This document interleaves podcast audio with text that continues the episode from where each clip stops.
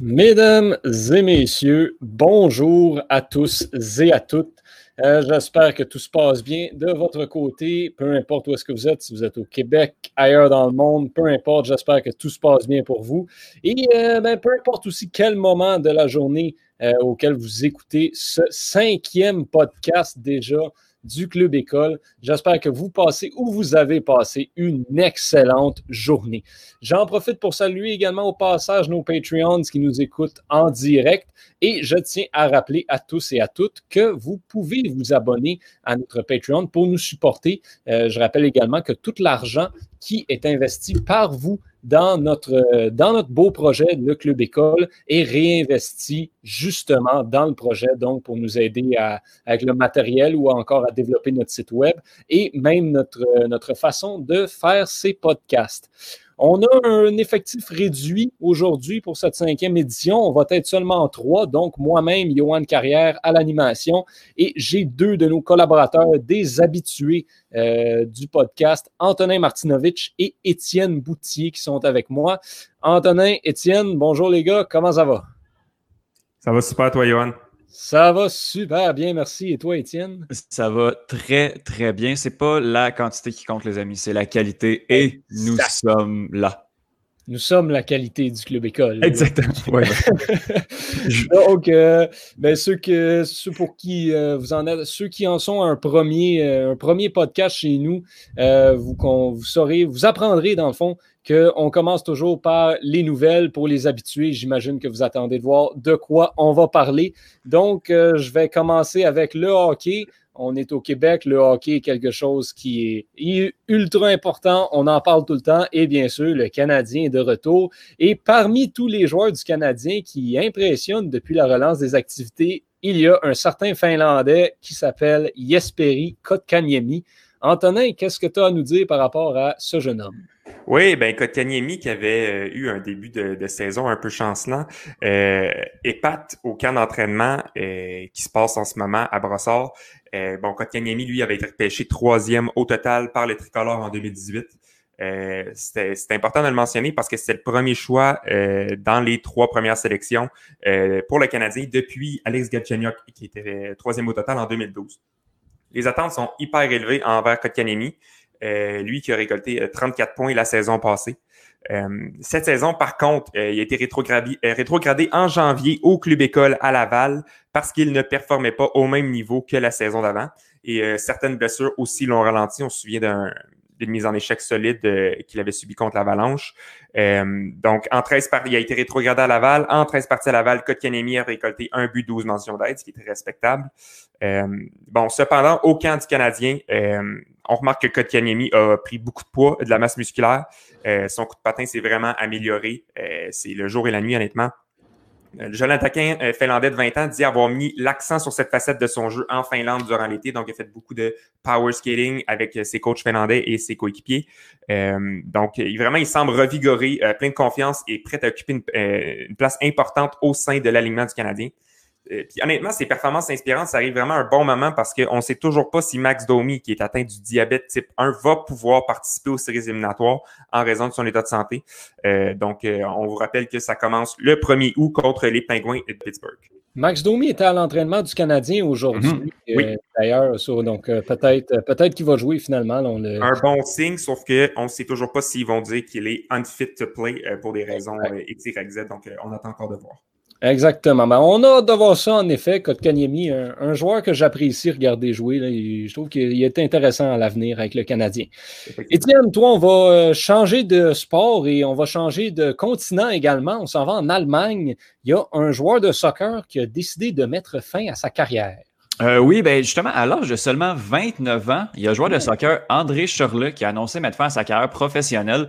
Euh, l'international allemand euh, a pas à être gêné de, son parcours pro, euh, qui a marqué 110 buts et a délivré 51 passes décisives en 420 matchs en club. il a été formé à Mayence, il a fait des débuts, où il a fait des débuts Tony Truant avant d'être transféré au Bayer Leverkusen, où il a connu aussi deux bonnes années. Shirley est allé après ça en Angleterre, plus précisément à Chelsea, pour revenir rapidement en Allemagne à Wolfsburg, où euh, il a connu euh, les plus beaux jours là, en fait de, la dernière décennie de, cette équipe euh, allemande. Mais le début de la fin pour lui a commencé lors de son arrivée au géant du foot allemand, le Borussia Dortmund, un petit peu moins décisif et ennuyé par quelques blessures. Euh, le BVB euh, va le prêter tout d'abord à Fulham en Angleterre pour avoir suivi cette saison-là. Ce fut un flop monumental. Puis on l'a prêté au Spartak Moscou, qui était une expérience qui n'a pas été très concluante non plus. et c'est justement à la fin de cette saison, lorsque Dortmund a annoncé à Schürrle qu'il ne renouvellerait pas son contrat, qui arrivait à terme à la fin du mois que ce dernier a pris la décision de mettre un terme à sa carrière. Son palmarès est quand même assez impressionnant. Euh, il a gagné une FA Cup et une League Cup avec Chelsea, deux Coupes d'Allemagne, une avec Wolfsburg, une avec Dortmund et une Super Coupe d'Allemagne, encore une fois, avec Wolfsburg. Euh, quand on parle d'André Schurle, ce serait un sacrilège de ne pas parler euh, de la Coupe du Monde 2014 avec l'Allemagne, euh, qui l'a remporté. Euh, en sélection, l'ailier gauche compte 22 buts en 57 matchs. Quand on entend le nom d'André Schurle, on se rappelle assurément de ses deux buts marqués lors de l'humiliation du Brésil face à l'Allemagne, un résultat de 7 à 1. ceux qui, suivent un peu ça peuvent se, rappeler de, de, cette défaite, de cette gifle historique. Et Schurle était arrivé en remplaçant et avait mis deux buts dans ce match. Et euh, bon, pour avoir, j'ai quand même bien suivi ça, cette, euh, cette Coupe du Monde-là. Euh, j'ai mon maillot présentement de l'Argentine qui a perdu justement en défaite contre André Schurle et sa bande. Donc, un, petit, un petit souvenir amer de, de, cette Coupe du Monde. bref, à, 29, à 29 ans, André Schurle, malgré un beau parcours, a tout simplement plus le feu sacré de jouer au soccer professionnel. Les blessures, ils sont pour quelque chose, mais honnêtement, euh, bien utilisé, il aurait vraiment pu rendre de fiers services pendant encore plusieurs années à beaucoup d'équipes en Europe. Souhaitons-lui simplement une belle après-carrière entourée de sa famille. Absolument. Ce sera, ce sera sans doute pas la fin pour lui là, dans le monde du soccer, des, des, jeunes comme ça qui quittent euh, dans tous les sports. et ils reviennent souvent, euh, soit comme, comme dépisteurs, comme recruteurs, comme analystes. Oui. Puis à son âge, rien n'empêche un retour au jeu non, plus dans, dans quelques années. Absolument, absolument. Je vais y aller, euh, je vais y aller, les gars, si vous me permettez, moi-même avec une nouvelle euh, de mon côté. Euh, je vais faire ce cours. En fait, je, tiens à souligner la, quatrième place du Québécois Lance Stroll au Grand Prix de Hongrie en fin de semaine. donc, c'est son, c'est son deuxième meilleur résultat en carrière. Lui, dans le fond, il a participé à 65, il a eu 65 départs depuis le début de sa carrière, donc 65 courses. il avait terminé troisième en juillet 2019 au Grand Prix d'Allemagne. Euh, oh, excusez-moi, excusez-moi. Je, me, suis trompé carrément dans mes chiffres. Euh, je me suis inversé. Il avait terminé quatrième au Grand Prix d'Allemagne, pardon, euh, en juillet 2019. C'était en 2017 qu'il il avait terminé troisième. C'était au Grand Prix d'Azerbaïdjan cette fois-ci. Mhm. Euh, c'est le, Grand Prix d'Hongrie. En, gros, euh, en fin de semaine. Il a été remporté par Lewis Hamilton, euh, qui est un habitué des podiums. Lui, c'était sa 86e victoire en carrière. il est maintenant à cinq victoires seulement du record de tous les temps qui est détenu par le légendaire Michael Schumacher. Donc, euh, donc c'est ça. Et Stroll, ben, il a quand même connu une bonne course tout le long. Il a, euh, il a, été deuxième, en fait, dès le départ. Et lui, il s'est lancé de la troisième place. Il avait réussi le, troisième meilleur temps des qualifications. Et il s'était hissé en, deuxième place dès le début de la course. Euh, malheureusement, il n'a pas réussi à maintenir le rythme, mais il s'est fait dépasser au final par Max Verstappen et Valtteri Bottas pour terminer en quatrième place, tout juste au pied du podium, malheureusement, mais ça, montre des bonnes choses parce qu'on avait des doutes au début de la saison sur, euh, les, performances que Stroll aurait avec, euh, avec l'écurie Racing Point. Aussi, on n'était pas certain qu'il pourrait être au même niveau que les, euh, géants comme, Mercedes, comme Red Bull, comme Ferrari. puis, ben, finalement, Stroll a tiré son épingle du jeu en fin de semaine, donc on lui souhaite la meilleure des chances pour le reste de la saison. Mhm. Effectivement, euh, noter aussi une performance euh, euh, dominante aussi de Max Verstappen qui a fini dans les premières positions, si je me souviens bien. deuxième place, deuxième place. Deuxième place, voilà. pendant que, tu me fais penser, j'ai vu, j'ai vu passer sur les réseaux sociaux cette semaine parlant de Michael Schumacher et de, Formule 1. sa famille travaille activement sur une première apparition publique du pilote oh. allemand depuis euh, son accident de, de, ski qui remonte à fin décembre 2013, je crois. ça fait un bout. Bon, ben on va, on va souhaiter que ça se passe bien pour lui aussi. Ah dans ce cas-là, ben vraiment la grande légende de la Formule 1. Donc, mm. donc, on a bien hâte de le revoir. On va, on va enchaîner avec les chroniques maintenant. Euh, donc, on va, on va passer à la prochaine étape. Encore une fois, pour ceux qui en sont à leur première expérience avec le podcast du Club École, après les nouvelles, viennent les chroniques. Et euh, ben, on va garder le même ordre. Tiens, Antonin, euh, la saison régulière de hockey est terminée depuis un certain temps, ce qui signifie que c'est maintenant l'heure de passer à la remise des trophées. Et là, depuis une semaine maintenant, la, Ligue nationale annonce les nominés de différents trophées. À chaque jour, un ou deux trophées qui est annoncé. Et euh, bien, tu es venu nous donner ton opinion sur euh, qui devrait gagner, selon toi, ces différents trophées. Oui, effectivement. Donc, euh, comme tu l'as dit, plusieurs des finalistes pour multiples trophées dans la LNH ont été révélés. Donc, voilà, je vais parler des nominés ainsi que mon choix dans chaque catégorie. Donc, je vais commencer avec le trophée Vizina remis au meilleur gardien de but de la LNH. Donc, euh, les trois candidats sont Connor Hellebuck euh, des Jets de Winnipeg, Tuukka Rask des Bruins de Boston et Andrei Vasilevski euh, du Lightning de Tampa Bay. Dans ma tête, il n'y a aucun doute que ces trois gardiens-là méritent d'être finalistes au trophée Vizina. Cela étant dit, mon vote irait pour Connor Hellebuck parce qu'il a joué, selon moi, avec l'équipe avec la pire défensive. Durant l'été 2019, les Jets ont perdu leur top 4 défensif au complet. Donc, Dustin Bufflin n'est jamais revenu au jeu. Jacob Chuba signe avec les Rangers de New York. Tyler Myers a signé avec Vancouver et Ben Sherratt s'est amené avec Montréal. Donc, euh, même derrière une défensive qui laissait à désirer, euh, a su donner vraiment une chance euh, à son équipe de gagner à chaque soir. Euh, il a récolté la sixième meilleure moyenne de buts alloués par match parmi les gardiens avec plus de 40 départs. puis même chose pour les victoires, deuxième plus de victoires, premier en termes de blanchissage et deuxième en termes de pourcentage d'efficacité. écoute, on regarde la défensive, de Winnipeg, c'est pas fameux. Là. Euh, écoute, je pense que leur défenseur numéro un, c'est Neil Pionk. Et après ça. Euh, Josh Morrissey. Josh Morrissey aussi, mais c'est ces deux défenseurs top 4 qui sont très efficaces, mais c'est pas, pas du talent euh, élite, c'est pas du, John Carson, c'est pas du Brent Burns. on regarde, tandis que quand on regarde la défensive de Tampa Bay avec Ryan McDonough, Victor Hedman, Kevin Shattenkirk, Sergachev même, puis on regarde les Bruins, Charlie McAvoy, Tory Krug, Brendan Carlo, euh, Chara, même, qui est encore très efficace euh, à son âge. Mhm, mhm. Euh, écoute, c'est vraiment des bonnes défensives. Donc, ça, undermine un peu les, bons chiffres de leur gardien, surtout que Alak a eu des, bons, des bonnes statistiques aussi. Donc, ça, ça, parle un peu plus de Hellebuck de ce qu'il était capable de faire avec une défensive un peu amochée.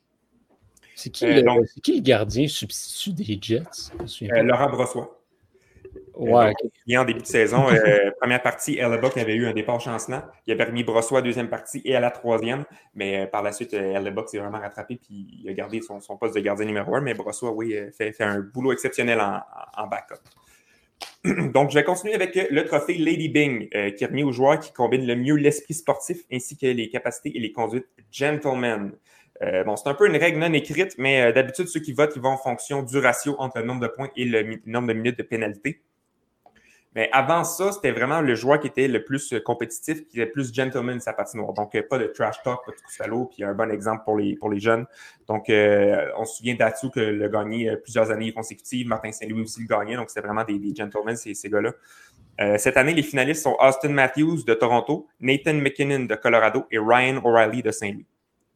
Bon, là, ça me fâche un peu que Matthews euh, soit dans la conversation pour ce trophée-là, euh, parce qu'on se souviendra en septembre dernier, un scandale avait fait surface euh, selon lequel Matthews faisait face à des accusations de conduite désordonnée et de comportement perturbateur. Donc, euh, j'ai été, vérifié et selon la victime Fayla Dosité, euh, Matthews et un groupe de jeunes hommes auraient tenté d'entrer dans son véhicule, aurait, puis Matthews aurait baissé ses pantalons et pris ses fesses entre ses mains.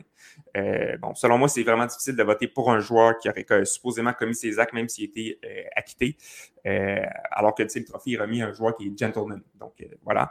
O'Reilly aussi avait déjà eu des débellés avec la justice. Donc, on se souviendra en 2015, il avait été accusé de conduite avec faculté affaiblie. Euh, mais il avait été euh, acquitté par la suite en 2016. Ben, à mon avis, ce trophée-là devrait vraiment être remis aux joueurs qui exemplifient le rôle d'un joueur de hockey modèle. Euh, c'est pour ça que, comme j'ai dit, Saint-Louis et Datsou qui l'ont remporté à plusieurs reprises. C'est des joueurs qui ont tout le temps le sourire aux lèvres, qui donnent à leur communauté, qui font pas de scandale. donc, bref, cette année, avec les finalistes qu'on a, mon vote irait pour Nathan McKinnon, l'originaire de Cole Harbour. Bon, je vais continuer avec euh, le trophée Ted Lindsay, qui est remis au joueur le plus remarquable de la LNH. Donc, les finalistes sont euh, encore une fois Nathan McKinnon de Colorado, Artemi Panarin de New York et Leon Draisaitl d'Edmonton. C'est très, très, très serré cette année. Euh, puis les trois joueurs méritent pour des raisons complètement différentes d'avoir le trophée. Donc, on se souvient, Panarin a signé, un gros contrat pour s'en avec les Rangers cet été. Il a soulevé ses coéquipiers alors que toute la pression de son gros contrat et du fait qu'il joue à New York lui pesait sur les épaules.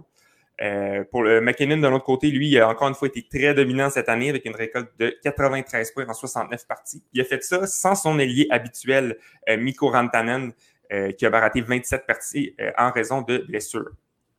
Bon, cependant, mon vote va pour Leon Draisaitl, qui a fini dans, premier dans la ligue en termes de points avec 110 points en 71 parties.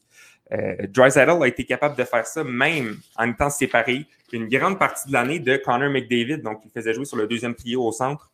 Euh, McDavid, lui, c'est le meilleur joueur au monde qui a amassé 97 points en 64 parties selon moi, Drysaddle a vraiment prouvé à tout le monde cette année que McDavid ou pas, euh, c'est un des meilleurs joueurs au monde. Je pense que quand tu joues dans la même équipe que McDavid, puis que c'est toi qui se fais nominer pour le joueur le plus remarquable de la LNH, euh, c'est assez explicite et révélateur. Donc, c'est pour ça que mon vote va pour lui. Je vais finir ça rapidement euh, pour les autres trophées. Donc, euh, les finalistes pour le trophée Calder, remis à la meilleure recrue de l'année, sont Kel McCarr du Colorado, Quinn Hughes de Vancouver et Dominique Kubalik euh, de Chicago. Kubalik, une première saison avec 30 buts, c'était impressionnant. mon vote, cependant, va à Kel McCarr parce que, bon, à sa première année dans la Ligue, c'est déjà établi comme une vedette, une super vedette. puis à mon avis, il est vraiment beaucoup plus impressionné que les deux autres candidats, même si Quinn Hughes est, un joueur très respectable et qui va avoir une belle carrière dans la LNH.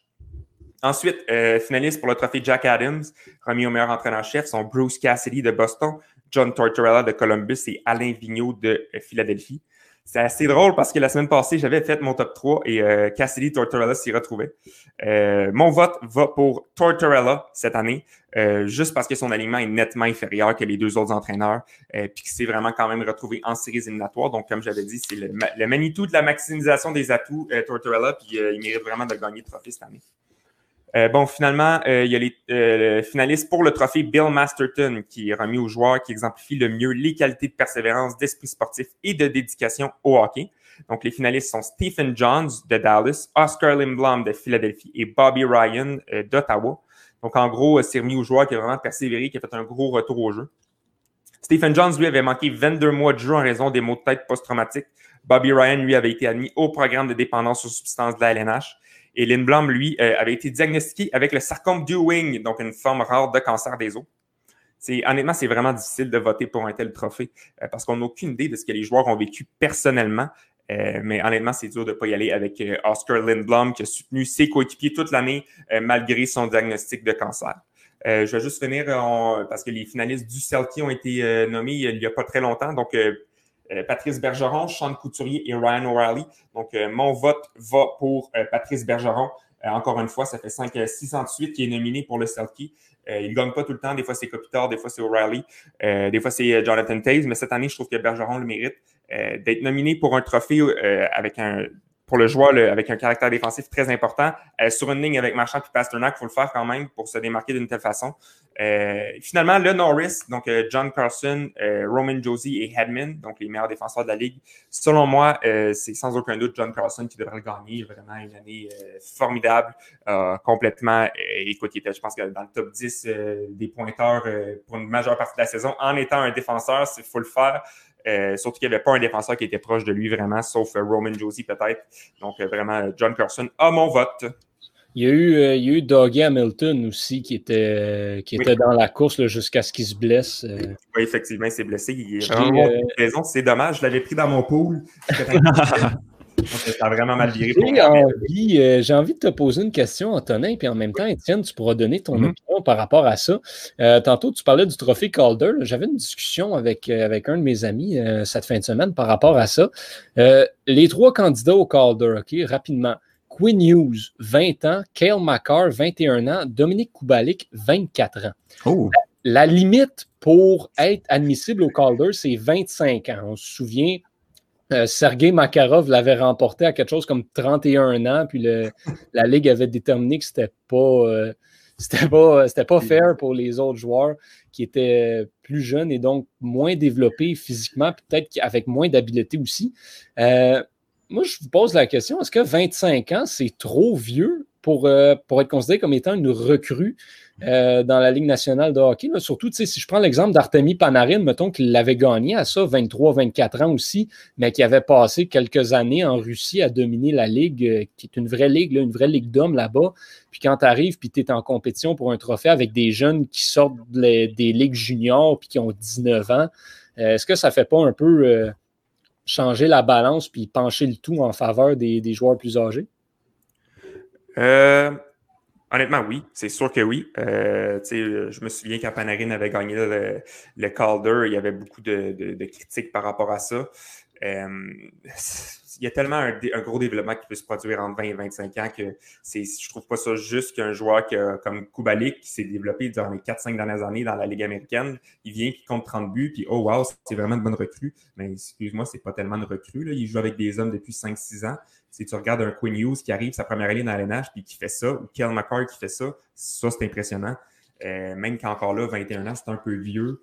Euh, mais oui, 25 ans, c'est vraiment trop vieux. Moi, je mettrais ça à 21-22 maximum. Ben, une des solutions qui pourrait arriver aussi, c'est de faire un trophée du, euh, du Newcomer of the Year, plus du nouvel, nouveau arrivé.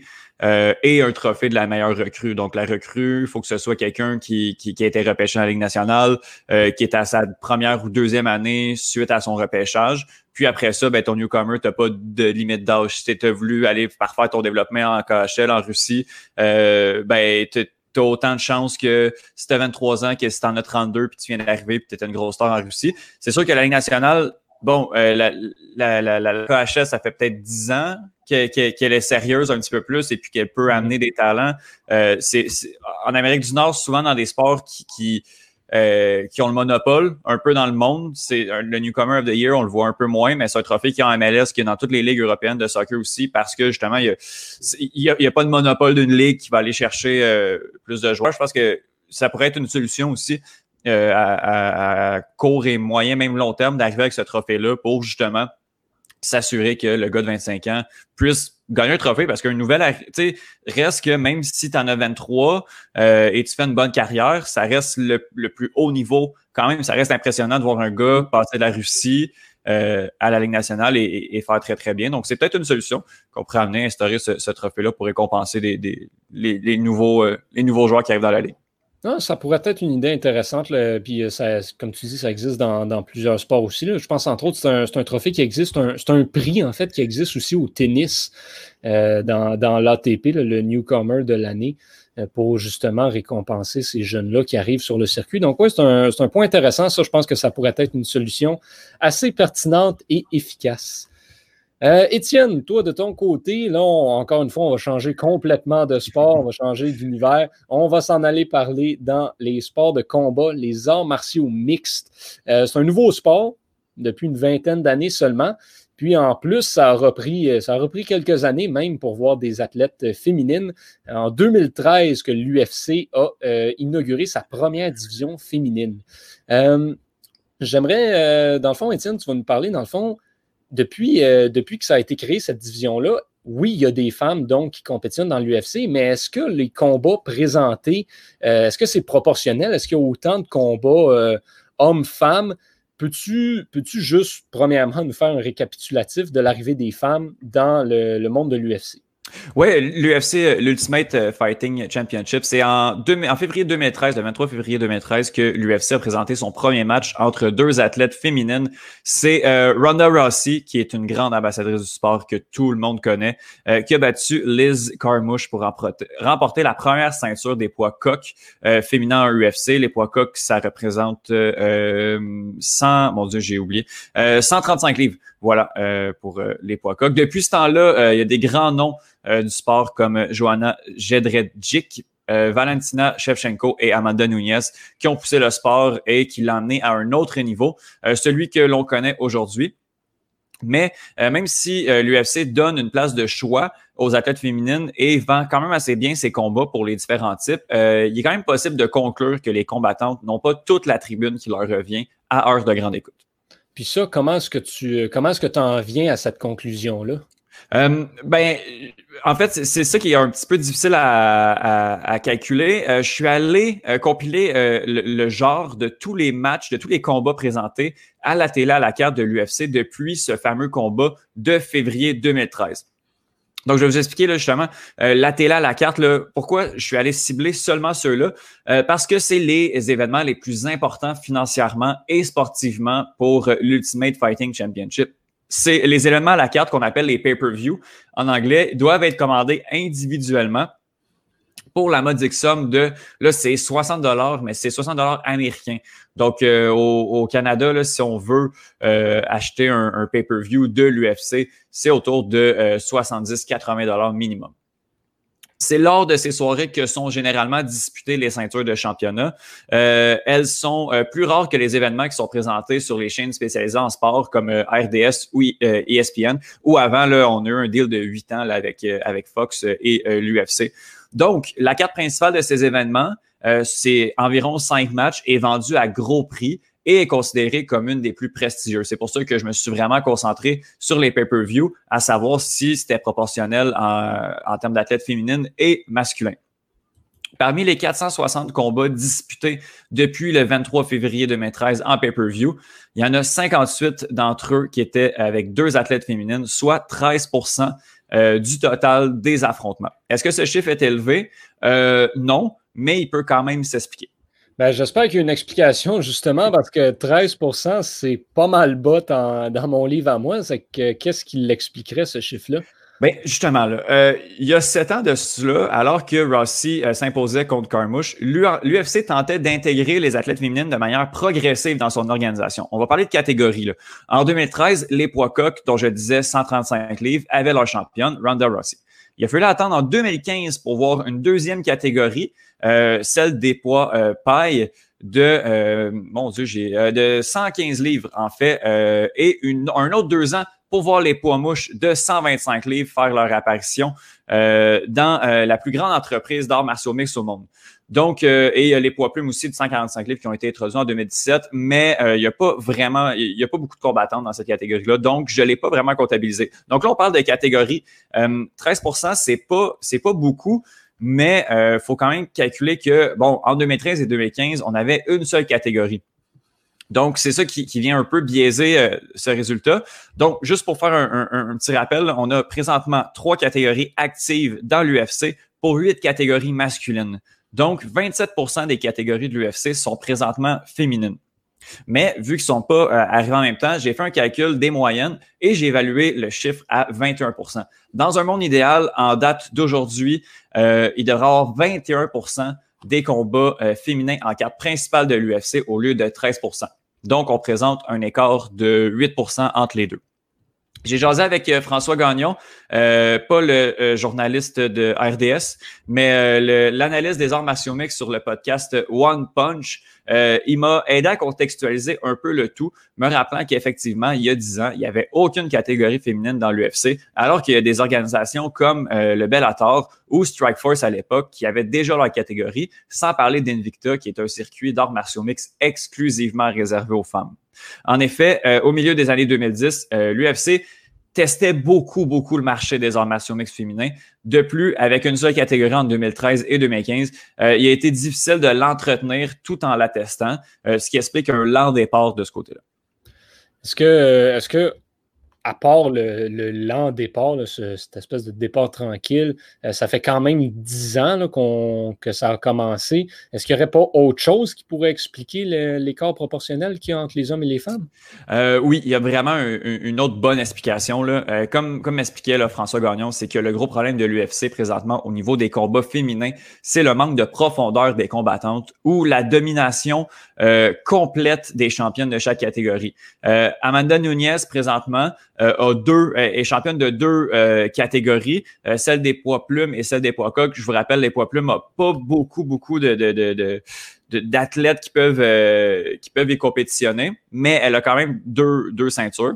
Le calibre est vraiment trop gros entre entre les, les, combattantes comme Ronda Rossi à l'époque et Amanda Nunez et les, les, les, autres combattantes. En fait, dans une catégorie du top 15 à top 3 à peu près. Là-dedans, il y a vraiment un gros écart entre les deux premières et le reste du top 15. Euh, ce qui fait en sorte que euh, les cartes des gros galas, eux, ils, en fait, on, veut des gros affrontements en deux noms d'une catégorie. Tu sais, un combat entre la cinquième combattante et la quinzième d'une catégorie va sûrement donner un excellent combat, mais il n'est pas assez prestigieux pour, euh, pour être dans le top 5 d'un pay-per-view. Mm-hmm. Donc, ça, ça va se traduire dans l'ordre des combats. Euh, quand je suis allé regarder aussi, j'ai remarqué euh, que oui, l'UFC a un retard sur son nombre de combats, mais si on regarde l'ordre des combats sur la carte principale, on peut remarquer que l'organisation donne beaucoup de place aux deux derniers combats de la soirée, soit les deux plus importants. On appelle ça le main event ou le co-main event, l'événement principal ou l'espèce de deuxième. Donc, le, quatrième et le cinquième combat, c'est souvent là qu'il va avoir euh, les ceintures ou les combats pour pour savoir, en fait, pour déterminer qui va se battre pour la ceinture. Donc, les deux plus gros événements, c'est là où on va donner, euh, on, va donner plus de, de, de, combats aux femmes. Ce qui est quand même bon signe. Donc, étant donné que l'écart de niveau est trop grand et que ça ferait pas de si bons combats que ça, euh, l'UFC va privilégier les ceintures de championnat pour ses matchs féminins dans ses pay-per-view. Donc, je suis pas surpris de voir que, euh, ben, en fait, les deux places les plus importantes dans la carte sont majoritairement attribuées au combat féminin. Donc, tout n'est pas perdu pour l'UFC. Lentement, puis sur, lentement, mais sûrement, on va finir par y arriver. Euh, effectivement, euh, l'UFC semble sur la bonne voie. Euh, les chiffres sont malheureusement pas qu'est-ce qu'ils devraient être, mais on, on, vend très très bien les combats, les combats d'athlètes féminines. Honnêtement, on les met beaucoup beaucoup de l'avant. Je pense à Nunez contre Felicia Spencer qui est, qui est, arrivé, je crois, euh, il y a deux mois. C'était le, le, le gros, euh, le gros match. On l'a très, très bien vendu. Grosse victoire d'Amanda Nunez, euh, encore une fois.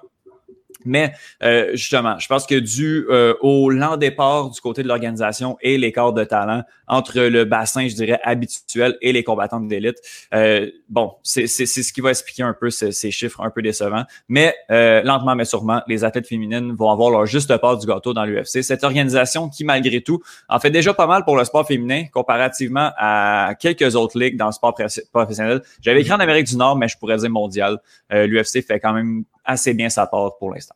Ouais, ça, faut leur, ça, faut leur donner ça. le, le, sport féminin est quand même assez poussé là-dedans. Puis on le voit, on le voit aussi. Le, au, niveau marketing aussi, c'est quand même assez fort pour, les, pour les combats féminins. personnellement, quand, quand, je suis sur les réseaux sociaux, euh, j'en vois souvent les annonces de quand il y a des combats féminins. Je dirais quasiment même plus que les combats de championnat mm-hmm. masculin. dans mon cas, euh, c'est sûr qu'on connaît les, les algorithmes qui fonctionnent un peu différemment pour tout le monde, mais je sais que j'en vois quand même beaucoup de publicité. Donc, euh, une bonne nouvelle par rapport à ça. Puis honnêtement, les, catégories féminines, là, euh, il, faut vraiment, vraiment s'y attarder. Là. C'est, majoritairement là, ou sur une carte, ça va être les combats qui vont être les plus excitants. Euh, je pense à notamment euh, l'UFC 251 dont j'ai parlé, j'ai parlé la semaine dernière, où on avait trois ceintures de championnat pour les gars des trois matchs, il y en a un qui était quand même relativement potable, sinon les deux autres étaient complètement soporifiques. Et le match de la soirée euh, était, était un, un, combat entre deux athlètes féminines. Les, les, les, les, femmes ont leur mot à dire dans, dans ce sport-là et euh, c'est très, très, très spectaculaire. Donc, euh, Absolument. faut s'y pencher. Oui, question, Étienne, par rapport à UFC. J'en vois beaucoup des nouvelles par rapport à Conor McGregor. Je sais qu'il a annoncé sa retraite du sport. Oui. là, il, apparemment, il reviendrait pour un autre combat. Est-ce que c'est des rumeurs? Est-ce qu'il y a des choses qui c'est officiel, en fait, qu'il a pris sa retraite, mais c'est aussi la quatrième fois qu'il le fait. Donc, à un moment. On... Ouais, c'est beaucoup une technique de négociation. Là. Je pense qu'il va falloir que, que, je me penche là-dessus éventuellement, mais le, salaire des joueurs, il y a trois joueurs dans le dernier mois. Euh, bon, Conor McGregor, Henry Sejudo, qui l'a fait le, deux mois, et John Jones, que mm. sûrement le, bon, qui, qui menace en fait de, de prendre. Sejudo le fait. Connor, bon, l'a annoncé. La semaine d'après, on parlait déjà de, de combat entre Masvidal ou euh, on, on parlait déjà déjà d'un autre combat avec McGregor. Mais John Jones, si on, réussit si on perd John Jones à cause de, de, de négociations, euh, ce, serait, ce serait une grosse perte pour l'UFC. Mais je pense que c'est vraiment, vraiment juste des techniques de, de négociation de, de contrat de la part de, de Conor McGregor, qui vend euh, énormément. donc. Oui, ouais, ça c'est sûr. Mais là, il va y avoir le, combat de championnat, de, championnat avec Adesanya. Euh, qui a été annoncé. Euh, je connais pas trop son, son adversaire. Tu nous en parler? un peu? malheureusement, je connais pas, euh, je connais pas encore euh, l'adversaire. Euh, je me rappelle même plus de, de son nom. La, la, catégorie des middleweight, je, je la connais pas encore assez énormément. Je vais, va falloir que, que, que je m'y attarde, je m'y attarde un peu. Mais, mais oui, ça promet. Adressagno est, est, est, très, très, très spectaculaire. Puis, oui, oui, oui. Non, mais c'est un, un, bon, un bon héritier à Anderson Silva, honnêtement. Ah, J'ai moi aussi une question, une question pour toi, Étienne, par rapport à ça. Euh, Kamaru Ousmane contre Georges Saint-Pierre, ça va-tu se ah. faire? Euh, je pense que je pense que j'aimerais ça. Je pense que tout le monde aimerait ça voir le retour de, Georges Saint-Pierre euh, dans l'octogone. Mais je pense que Georges Georges Saint-Pierre, le, seul combat qu'il va accepter pour sortir de sa retraite, ça va être contre Khabib Nurmagomedov. Mm-hmm. Euh, ce qui va être un excellent combat aussi, si jamais ça arrive. Euh, je pense que Dana White est, est, tanné un peu, le, président de l'UFC est tanné un peu de donner des passes droits à Georges. Quand on l'a sorti de, sa pause, en fait, euh, il y a eu un, combat pour le titre directement pour les middleweights, ce qui se fait pratiquement jamais. Là, au moins aller faire tes preuves dans la catégorie avant de avant d'avoir un, combat pour le titre. Il l'a gagné. Donc, euh, je pense que Georges aimerait vraiment, vraiment ça, faire la même chose dans les, les, poids légers. Ce qui ferait en sorte qu'il serait triple champion euh, dans trois catégories différentes de l'UFC, ce qui serait incroyable. Mais euh, je, pense que Dana acceptera pas de ramener Georges seulement pour un match. S'il revient, il va falloir qu'il fasse au moins un combat contre un grand nom de la catégorie. et après ça, aller, aller tenter sa chance contre Khabib Nurmagomedov. et honnêtement, Ousmane contre Georges, c'est pas un combat. Georges Saint-Pierre, peu importe s'il revient, je, vais être là puis je vais être content.